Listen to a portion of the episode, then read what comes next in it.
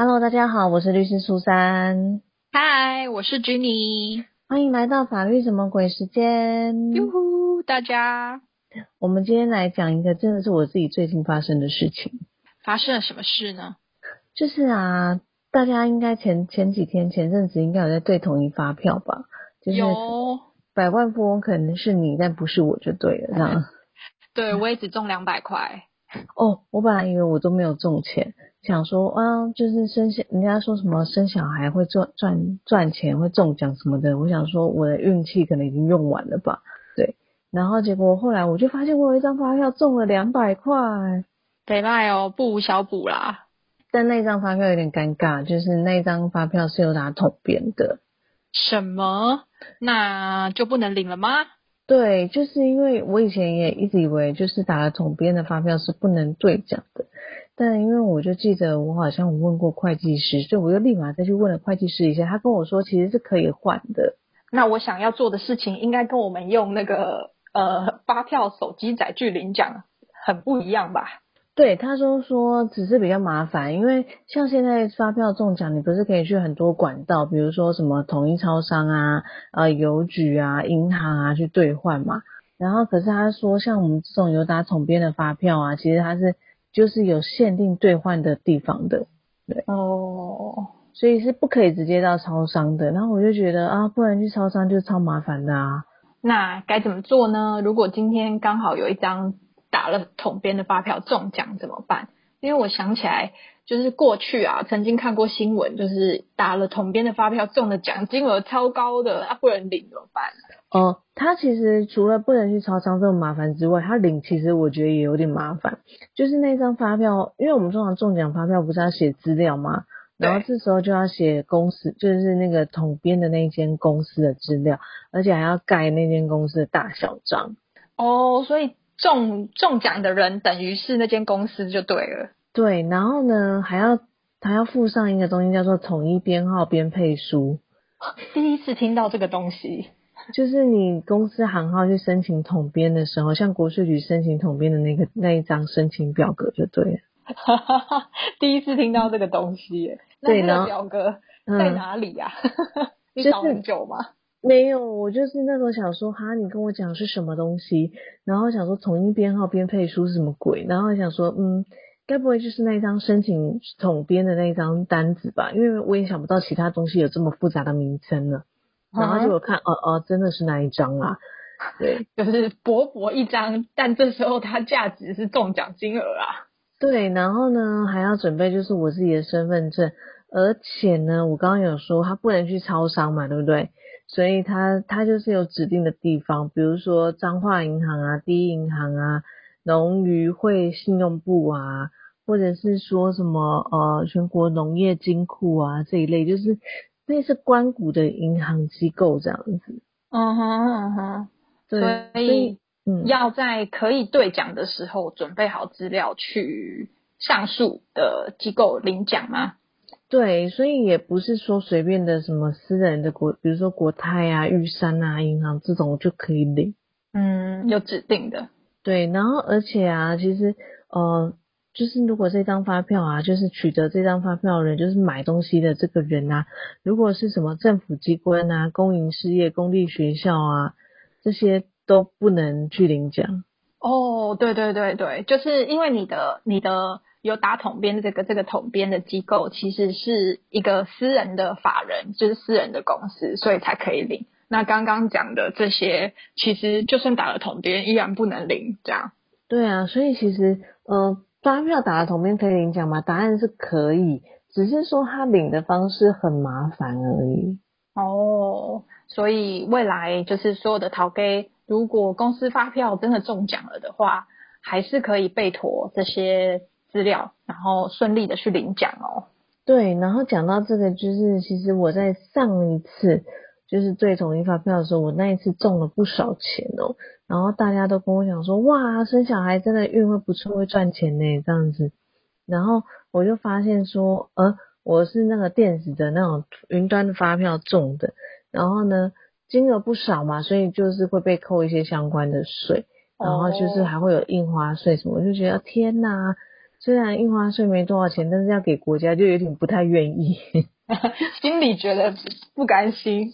对，然后后来就有网友就跟我讲说，你如果是那种就是有载具的那种云端发票嘛，你在当初设定的时候有设定你会直接拨款到某一家银行的时候啊，嗯，它是不会扣印花税的。哦，这样子哦。对，我也很惊讶哦。然后我就说真的吗？我就说我赶快来看一下，就是我当时设定这个载具的时候有没有设定好我的兑奖的啊，就是银行账户。然后我就看，哎，我有设定好了。然后等到时间到的时候，我后来去看，它真的是全额拨款，就是完全没有扣印花税。哦，这也算是一个小小的福音诶，因为像我有设定，就是手机载具直接连到我指定的银行账户，嗯，只是单纯我是一个懒人而已，觉得这样对讲比较方便。我那时候也没有想到这件事情，我的想法大概也跟你差不多，就是觉得反正都已经用云端的、有网络的东西，那就直接都在云端网络上这些处理就好啦，不要搞得这么复杂。哇，我觉得这样很不错诶，就是让大家知道这一些举手之劳、少无纸化、少少一些纸的动作，其实有很多省钱的机会。对啊，而且就像我讲的，其实就算印花税没有多少，但是被扣下来还是感觉有点小北宋，就是想说，我等了一年，终于中了发票，居然要被你扣这些钱。对，哎，我想那个替大家就是更正一下，前面有一个事情，就是我们现在已经不能到邮局去领奖了，就是邮局已经不提供对领统一发票奖金的服务。那财政部的多元兑奖服务其实还是有开放。第一银行、彰化银行、全国农业金库、农渔会信用部信用合作社，那超商统一、全家、莱尔富、OK、全联、美联社那些都还是可以领，所以不能再拿着发票去邮局了。只是跟大家说一下，因为以前真的好常拿发票去邮局领哦。对呀，哎，什么时候开始的？我真的没有跟上哎，因为我也真的以前很常就是去邮局兑奖。啊，我跟你说，因为是二零一九年一月才公布的啦，那时候可能疫情当头，我们觉得就是兑奖这种民生小事的 变动，我们就没有注意了，这样子。哦，而且现在因为超商兑奖也很方便，这样。没错，就直接去超商换就好啦。但还是希望大家就是呃保持这个兑奖的小确幸啊，因为我觉得兑奖其实是一件蛮舒压的事。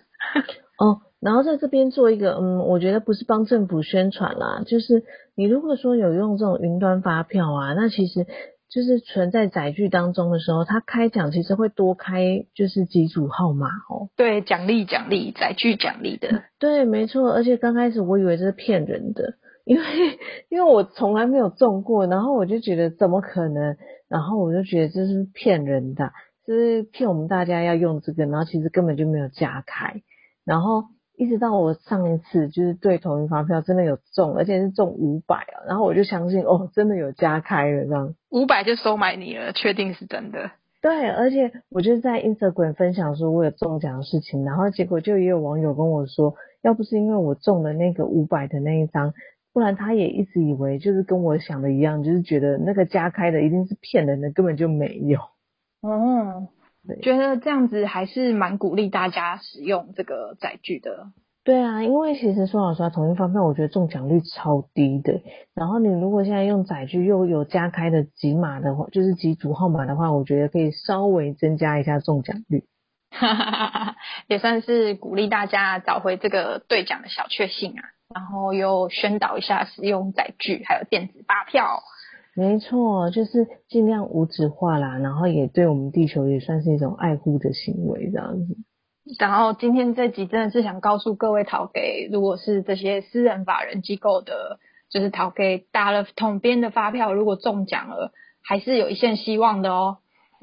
对，然后我只是最近陷入一个困扰，就是我中的是两百块，但我那张好像也刚刚好是两百块，就觉得嗯，好像一点都没有赚到的感觉。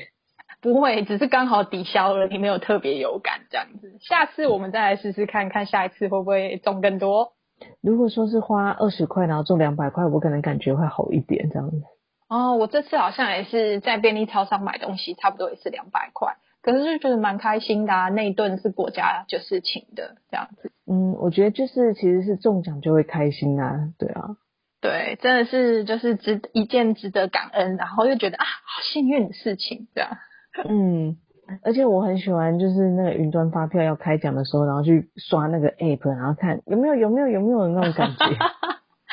对对对，那真的蛮过瘾的。我也会我也会很很很期待，就是去按说兑奖这样子。对啊，我们这一集虽然有点稍微简短，但是就是告诉大家关于统一发票这种可以增加我们生活小确幸的东西的一些小知识。